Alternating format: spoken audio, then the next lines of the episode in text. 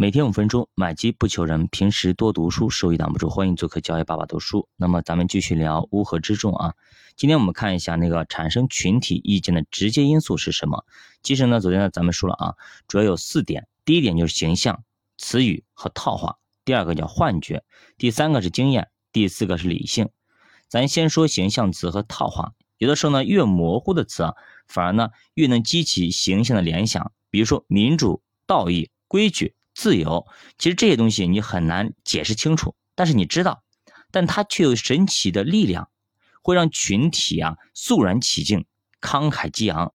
那比方说咱们看那个电影《啊勇敢的心》，那里边那么万马奔腾，口中高呼自由、自由，为为 free，对吧？我们要为了自由，这结果整个军队就为自由而战。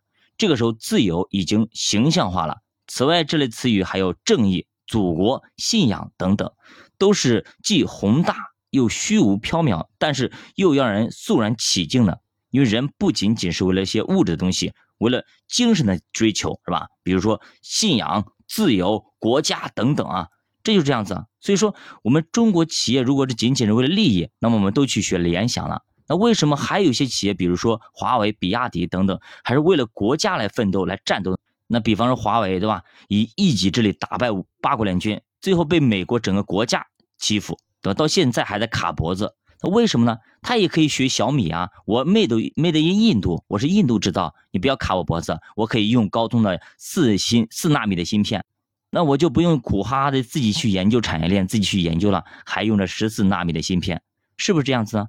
所以说你要知道，有些企业它是有骨气的，它不仅仅是为了赚钱。它是要利国利民的，所以说我们要去发展咱自己的东西啊。咱们作为中国人是有点骨气的。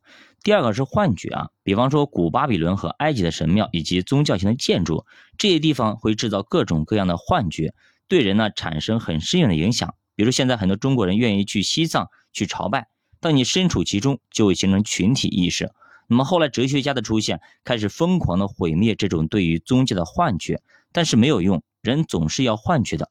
无论哲学家再怎么努力，也是徒劳的。比方说，中国一直在宣传无神论，也确实取得了效果，很多人都变得没有信仰了。但这也意味着金钱变成了唯一的信仰。当人民都没有信仰的时候，全部是为了钱。那么为了钱，很多人啥事儿都敢干，钱也变了整个社会的群体幻觉。这其实是非常可怕的。你还不如说有宗教信仰呢。对吧？还让自己为了不是仅仅为了钱去做，会约束自己的行为。现在呢，钱是唯一的。那么你你去看看各种的主播，各种吃播，把自己吃死了，对吧？各种的低俗的一些东西表演，反而呢成了各大自媒体的一个什么宠儿也好，等等也好，对吧？弄得咱们中国目前的这种社会的氛围啊乌烟瘴气。所以说，为什么国学慢慢慢慢的会兴起，就是因为。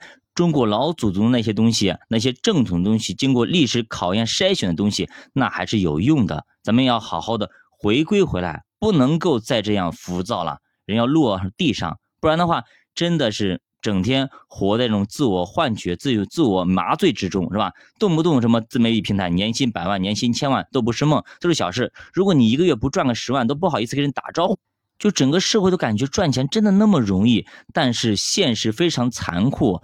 月薪一万以上的就占到了百分之十，就什么意思啊？就百分之十的中国百分之十的人才月薪一万以上，月薪一万以下的占百分之八十到九十。所以说，很多人的幻觉是说身边人都是月薪十万、月薪百万的等等，很多很多，就是整个社会已经浮躁了。对不对？都感觉啊，赚钱真的非常非常容易，所以拼命的去做主播啊，拼命的去做这些东西啊，对吧？做虚拟的经济，那慢慢慢慢的人就不踏实了。比如说，那么你如果是再回到我们往前推个几十年，当年的日本是多浮躁呀，对吧？要买下整个美国啊，当年实力非常强，比咱中国目前有有钱多的多的多。但是最后呢，人家一纸协议直接把日本给干趴下，到现在他都没有站起来。就是因为他已经当时已经自我麻醉了，感觉房房价涨到天上去都没事的，那房价有啥用呀？在你们日本有用，在国际上有用吗？没有用。你说它值一万，那就值一万；你说它值十块，就值十块。它又不能变成东西来吃，它又不能干嘛，它只能够居住。所以说，大家明白了，国家为什么这一次房住不炒这么健全，在这么困难的情况下，经济下滑这么困难的情况下，股市不低迷这么情况困难的情况下，还是要坚持房住不炒，即使放水也是把 LPR 降低了十五个 BP 而已，对不对？为什么一直这样子呢？为什么呢？明明知道有可能会导致很多房企会，那会像恒大一样的都出现很多的问题。出现很多很多的问题，但是依然没有放松，就是这么个意思。如果中国人还继续玩这一套，我告诉大家，日本就是咱们的例子啊，咱们的例子。如果咱们还继续这样子做麻醉，我告诉大家，最后有可能被美国一枪给干趴下，真的。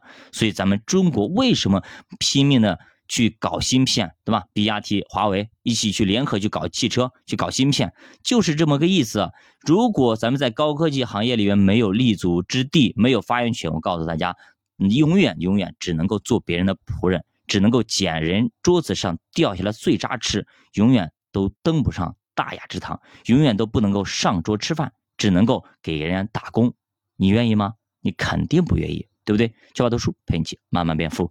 如果大家对投资感兴趣，可以点击主播头像，关注主播新米团，跟主播一起探讨投资智慧。再见。